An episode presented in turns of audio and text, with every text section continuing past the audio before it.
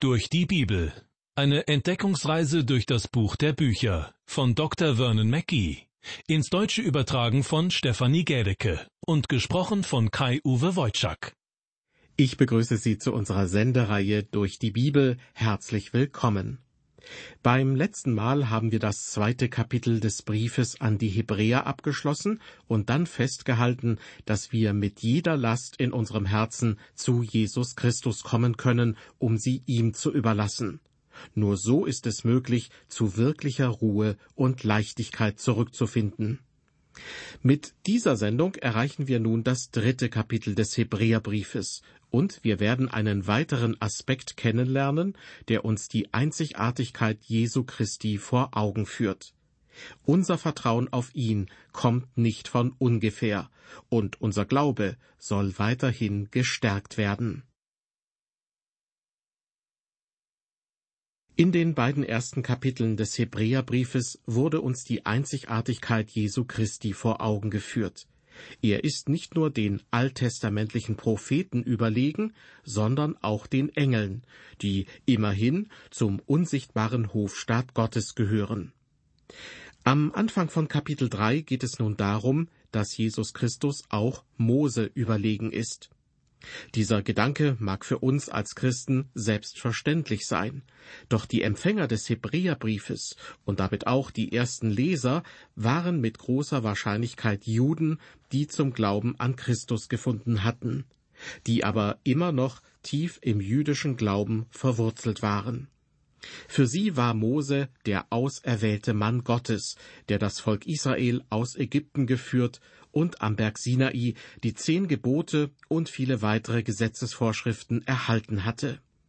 Ja, Mose verkörperte sozusagen das ganze Gesetzessystem des Alten Testaments. Die Behauptung des Hebräerbriefschreibers, dass Christus dem Mose überlegen sei, mag deshalb bei einigen für besorgtes Stirnrunzeln gesorgt haben. Dem Schreiber des Hebräerbriefes spürt man allerdings ab, dass er sich sehr darum bemüht, dass seine Glaubensgeschwister seine Gedankengänge nachvollziehen können. In Kapitel 3, Vers 1 lesen wir, Darum, ihr heiligen Brüder, die ihr teilhabt an der himmlischen Berufung, schaut auf den Apostel und Hohenpriester, den wir bekennen, Jesus. Dieses Kapitel beginnt mit dem Wort darum, und das ist ein weiterer Hinweis darauf, dass der Apostel Paulus der Verfasser des Hebräerbriefes sein könnte. Denn Paulus nutzte das Wort, das in der Lutherbibel mit darum übersetzt wird, häufig als eine Art Bindeglied zwischen zwei Textabschnitten, die einen logischen Zusammenhang bilden. Ja, in diesem Vers ist das Wort darum sogar noch mehr als nur ein Bindeglied. Es ist wie eine Schwingtür, die in beide Richtungen aufgeht.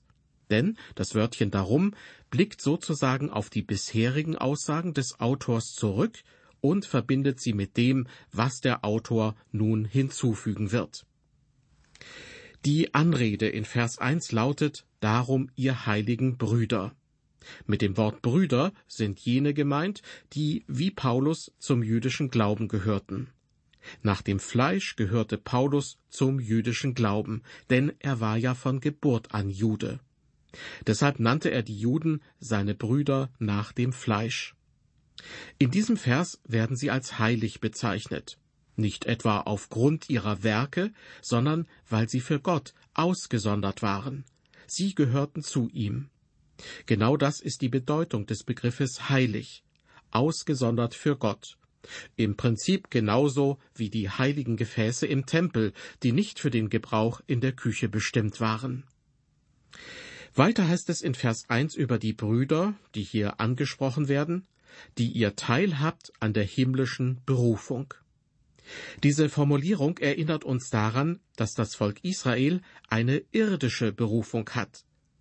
All die alttestamentlichen Versprechen, die Israel gegeben worden sind, haben mit dieser Erde zu tun. Gott versprach ihnen Regen, er versprach ihnen fruchtbaren Boden und reiche Ernten. Dies ist irdischer Segen.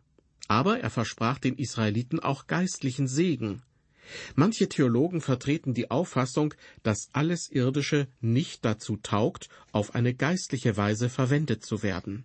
Aber das stimmt meines Erachtens nicht.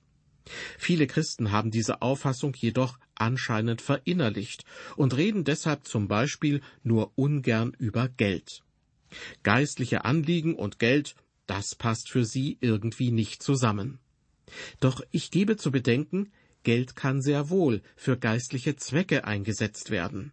Ja, ist es nicht sogar ziemlich unglaubwürdig, wenn ich für etwas bete und dann nicht bereit bin, diese Sache auch selbst mit meinem Geld zu unterstützen?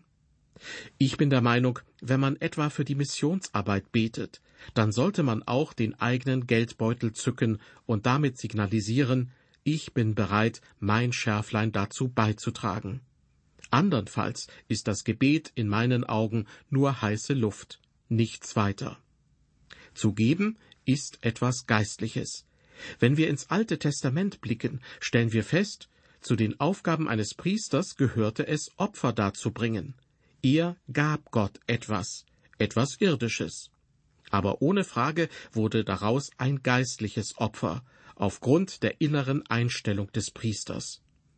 Deshalb behaupte ich, für Christen gehört das Geben genauso zum Glauben wie das Lob unserer Lippen.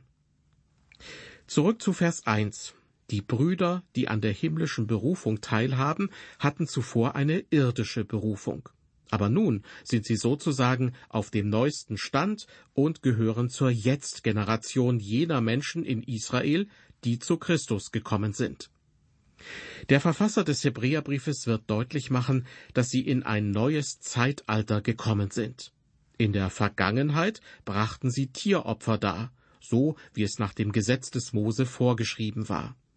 Jetzt war es aber nicht mehr in Ordnung, sich an das alte Opfersystem zu halten, weil es inzwischen von Christus erfüllt wurde. Nun sollten die Gläubigen einer himmlischen Berufung folgen. Die irdische Berufung ist damit nicht völlig verschwunden, aber sie wurde von der himmlischen Berufung abgelöst und geht darin gewissermaßen auf. Christliche Missionare, die heutzutage in Israel tätig sind, sollten das auf jeden Fall berücksichtigen. Viele Christen sind ja der Meinung, wenn man einem Juden von Christus erzählt und er sich für Christus entscheidet, dann muss er aufhören, ein Jude zu sein. Warum viele von uns diese Auffassung vertreten, weiß ich nicht, denn eine Person kann ja gleichzeitig Jude und Christ sein.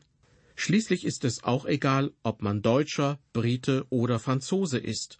Auch daran ändert sich nichts, wenn man zu einem Kind Gottes wird. Niemand bittet uns darum, unsere Staatsangehörigkeit aufzugeben. So bleibt auch der Jude ein Jude, wenn er zu Christus kommt. Ja, er ist sozusagen mit der Offenbarung Gottes vorangeschritten und hat nun an der himmlischen Berufung teil. Das zu begreifen ist meines Erachtens sehr wichtig. Der Brief an die Hebräer wird fast bedeutungslos, wenn man nicht bedenkt, an wen er gerichtet ist und auch wann er geschrieben wurde. Jemand hat mir einmal die goldene Deutungsregel des Gelehrten John Wycliffe zukommen lassen. John Wycliffe lebte im 14. Jahrhundert und obwohl das schon sehr lange her ist, ist seine goldene Regel meiner Meinung nach noch immer golden und gültig. Sie besagt Folgendes. Es soll dir helfen, die Schrift zu verstehen, wenn du nicht nur das Gesprochene oder Geschriebene beachtest, sondern auch von wem es stammt und an wen es gerichtet ist, mit welchen Worten, zu welcher Zeit, wo und mit welcher Absicht und unter welchen Umständen. Und das alles unter Berücksichtigung des vorangegangenen und darauffolgenden Inhalts. Liebe Hörer, dem gibt es nichts hinzuzufügen. Wenn man diese Regel von John Wycliffe auf den Hebräerbrief anwendet, wird man ihn ohne Probleme verstehen. Der Ausdruck, die ihr teilhabt an der himmlischen Berufung, wäre ziemlich nichtssagend, wenn man nicht die Tatsache berücksichtigen würde, dass dieser Brief in erster Linie an jüdische Christen gerichtet war. Weiter heißt es in unserem Bibelvers, also dem ersten Vers von Kapitel 3, Schaut auf den Apostel und Hohenpriester, den wir bekennen, Jesus. Das griechische Wort, das im Deutschen mit schauen übersetzt wird, spricht von gewissenhafter Aufmerksamkeit, von Zeit und von einer genauen Wahrnehmung durch den Heiligen Geist. Es ist ein sehr bedeutsames Wort und weist darauf hin, dass man dem Herrn Jesus Christus gründliche, ernsthafte und andauernde Aufmerksamkeit schenken muss. Dass er hier nicht nur als hoher Priester, sondern auch als Apostel bezeichnet wird, mag manchen verwundern. Was will der Schreiber des Hebräerbriefes damit ausdrücken? Nun, der Herr Jesus war tatsächlich in der Grundbedeutung des Wortes ein Apostel. Meiner Meinung nach muss man nichts in dieses Wort hineindeuten. Denn was bedeutet das Wort Apostel letztendlich? Ein Apostel ist jemand, der ausgesandt wird. Jesus war von Gott auf diese Erde gesandt worden. Also, schaut auf den Apostel, weil er von Gott in diese Welt gesandt worden ist. Er ist ein Bote, er ist ein Bote Gottes. Ja, er ist die Offenbarung Gottes. Schaut auf ihn. Er kommt als Apostel von Gott. Aber er ist eben auch hoher Priester. Sein Priesteramt wird das Thema dieses Briefes sein.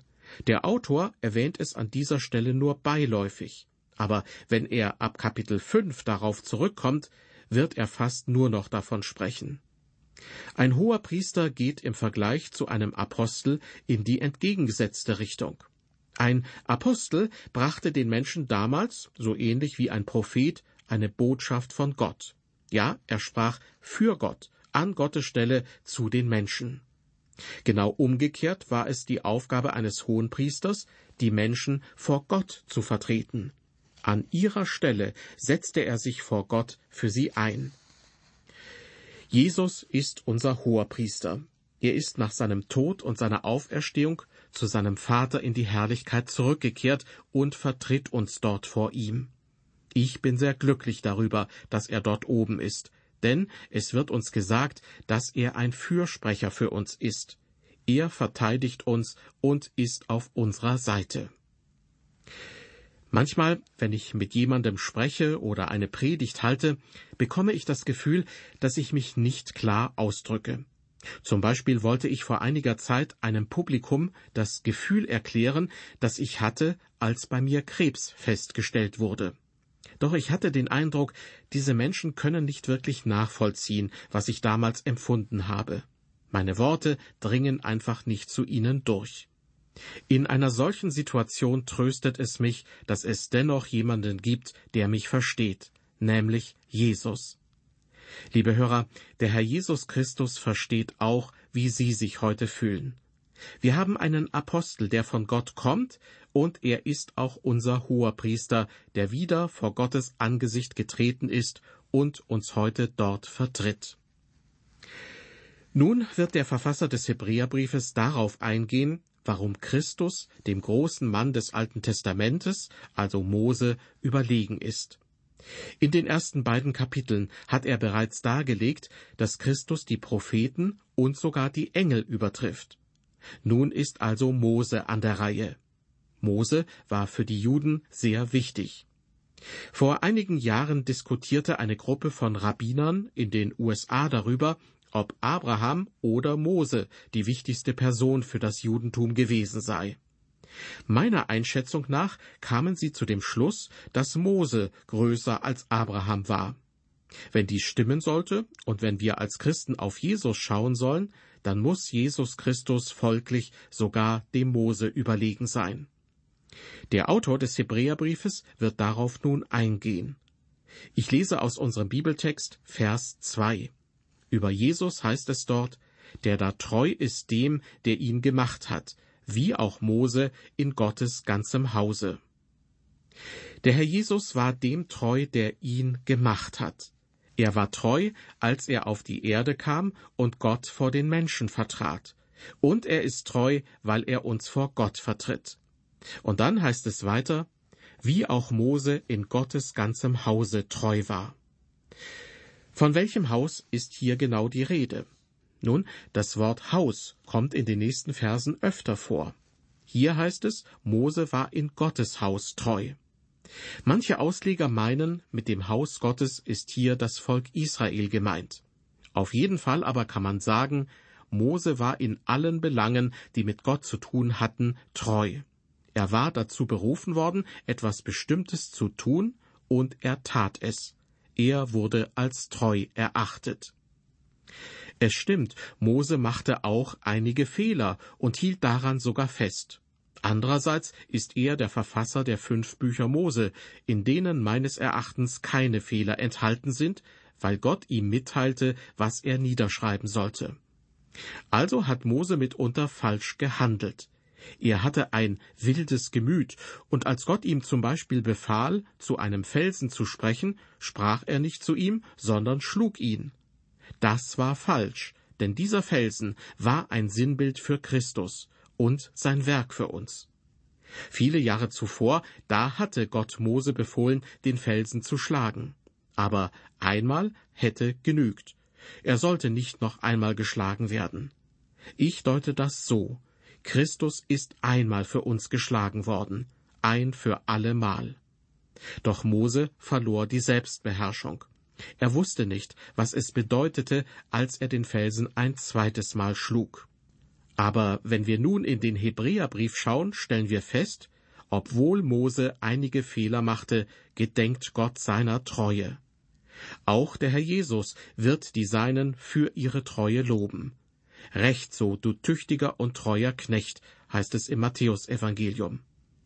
Wichtig ist aber Folgendes. Egal, wer man ist oder welche Aufgabe man vom Herrn erhalten hat, man muss treu sein. Lassen Sie mich dazu von einer Begebenheit erzählen, die deutlich macht, was es heißt, treu zu sein. Vor vielen Jahren lernte ich über einen befreundeten Pastor einen Mann kennen, mit dem ich mich dann hin und wieder traf, um gemeinsam eine Runde Golf zu spielen. Er war ein Mitarbeiter dieses Pastors, lästerte aber die ganze Zeit über ihn. Ja, er ließ kaum ein gutes Haar an ihm. Ich empfand das als sehr erschreckend und fragte mich, wie die beiden überhaupt miteinander klarkommen können. Das funktionierte offenbar nur deshalb, weil der Mitarbeiter des Pastors nur hinter dessen Rücken schlecht über ihn redete. Ein solches Verhalten ist jedoch unredlich. Man könnte auch sagen, dieser Mann, mit dem ich Golf spielte, war dem Pastor gegenüber nicht loyal. Er war ihm untreu. Nachdem mir das deutlich geworden war, verzichtete ich auf weitere Treffen denn ich wollte mir nicht immer wieder diese bösartigen Bemerkungen über unseren gemeinsamen Bekannten anhören. Als ich das nächste Mal in diese Gemeinde kam, war der Mitarbeiter des Pastors verschwunden, und ich fragte den Pastor nach ihm. Er erwiderte, der Mann hat uns eine Menge Arbeit bereitet. Er stand nicht wirklich hinter unserer Gemeindearbeit und hat bei anderen Leuten sogar verächtlich darüber geredet. Das passte genau zu dem, was ich mit diesem Mann erlebt hatte. Meiner Meinung nach sollte es eine Selbstverständlichkeit sein, dass man sich demjenigen gegenüber, für den man arbeitet, loyal verhält. Das heißt, dass man ihm treu ist, ihn nicht hintergeht, ihn nicht hinter seinem Rücken schlecht macht. Wenn man das nicht kann, sollte man seine Stellung aufgeben und sich einen anderen Arbeitsplatz suchen. Das gilt ganz besonders unter Christen etwa innerhalb einer Gemeinde. Dieser Mitarbeiter, mit dem ich einige Male Golf gespielt hatte, meldete sich übrigens später nochmal bei mir und bat mich um ein Empfehlungsschreiben, das er für eine andere Gemeinde benötigte. Eines kann ich Ihnen sagen, ich schrieb ihm diese Empfehlung nicht. Zurück zu Vers 2 in unserem Bibeltext. Laut Gott war Mose ihm treu gewesen. Wäre es nicht wunderbar, wenn Gott auch über uns sagen könnte, er oder sie war treu? Man beachte allerdings, dass in diesem Vers zuerst festgestellt wird, dass Jesus Christus treu war. Wörtlich heißt es über Jesus, der da treu ist dem, der ihn gemacht hat, wie auch Mose in Gottes ganzem Hause. Wer war also wem überlegen? Eine eindeutige Antwort darauf folgt in Vers 3. Er, Jesus, ist aber größerer Ehre wert als Mose, so wie der Erbauer des Hauses größere Ehre hat als das Haus. Mose war in Gottes Haus treu, aber der Herr Jesus ist derjenige, der das Haus erbaut hatte. Er ist der Schöpfer, Mose ist eine Kreatur. Das ist der Unterschied. Weiter mit Vers 4. Denn jedes Haus wird von jemandem erbaut, der aber alles erbaut hat, das ist Gott. Es gibt kein Haus ohne einen Baumeister. Es wächst nicht einfach aus dem Erdboden, sondern muss von jemandem erbaut werden. Weiter heißt es, der aber alles erbaut hat, das ist Gott. Liebe Hörer, der Herr Jesus ist Gott und er ist der Schöpfer. Mose forderte niemals diesen Anspruch für sich selbst ein. Ich lese die Verse fünf und sechs. Und Mose zwar war treu in Gottes ganzem Hause als Knecht zum Zeugnis für das, was später gesagt werden sollte. Christus aber war treu als Sohn über Gottes Haus. Sein Haus sind wir, wenn wir das Vertrauen und den Ruhm der Hoffnung festhalten. Soweit die Verse fünf und sechs. Christus ist Mose also nicht nur deshalb überlegen, weil er der Schöpfer und Mose nur eine Kreatur ist, sondern es kommt noch ein zweiter Punkt hinzu. Das Beste, was man wahrscheinlich über Mose sagen kann, ist, dass er ein Diener Gottes war. Er wurde aber nie der Sohn Gottes genannt. Christus ist der Sohn Gottes. Und natürlich gibt es einen Unterschied zwischen dem Sohn eines Hauses und dem Diener eines Hauses. Christus ist Mose also in zwei Punkten überlegen. Christus ist der Schöpfer und er ist der Sohn. Vers 6 endet mit der Formulierung, wenn wir das Vertrauen und den Ruhm der Hoffnung festhalten. Der Schreiber des Hebräerbriefes verwendet das Wörtchen wenn hier nicht im Sinne einer Möglichkeit, sondern als logische Feststellung. Man könnte die zweite Hälfte von Vers 6 deshalb auch so übersetzen. Sein Haus sind wir, da wir das Vertrauen und den Ruhm der Hoffnung festhalten. Mit anderen Worten, wenn wir Kinder Gottes sind und an der himmlischen Berufung teilhaben, werden wir treu sein und daran festhalten. Und indem wir treu sind und daran festhalten, stellen wir unter Beweis, dass wir zum Hause Gottes gehören. Lassen Sie mich dazu aus dem ersten Johannesbrief Kapitel 2 zitieren. Da heißt es in Vers 19 über einige, die sich nur als Christen ausgegeben haben, Sie sind von uns ausgegangen, aber sie waren nicht von uns. Denn wenn sie von uns gewesen wären, so wären sie ja bei uns geblieben aber es sollte offenbar werden, dass sie nicht alle von uns sind. In der Bibelübersetzung Hoffnung für alle hört sich das so an. Sie waren zwar aus unseren eigenen Reihen, in Wirklichkeit aber haben sie nie zu uns gehört. Manchmal ist mir schon der Gedanke gekommen, dass es unter den christlichen Gemeinden vereinzelt auch Sekten gibt, um die falschen Gläubigen aus den Gemeinden herauszuholen. Die Sekten wären demnach sozusagen das Sieb Gottes. Denn dass jemand ein Kind Gottes ist, das erkennt man daran, dass diese Person am Glauben festhält. Das Festhalten am Glauben allein macht uns zwar nicht automatisch zu Kindern Gottes, aber es ist ein Kennzeichen derjenigen, die Gottes Kinder sind. Wenn man festhält am Glauben, dann nicht deshalb, weil man selbst dazu in der Lage ist, sondern weil Christus uns dazu verhilft. Erinnern Sie sich noch an die sechs Warnsignale, die im Brief an die Hebräer genannt werden? Das erste warnt vor der Gefahr des Vorbeitreibens. Am Anfang von Kapitel 2 hieß es dazu, wir wollen achten auf das Wort, das wir hören, damit wir nicht am Ziel vorbeitreiben. In der nächsten Sendung erreichen wir das zweite Warnsignal. Da geht es um die Gefahr des Zweifelns. Der Schreiber des Hebräerbriefes geht darauf ein, wie wir selbst in den größten Versuchungen fest im Glauben bleiben können. Zu dieser wichtigen Lektion möchte ich Sie wieder recht herzlich einladen. Bis zum nächsten Mal, seien Sie Gott befohlen und auf Wiederhören.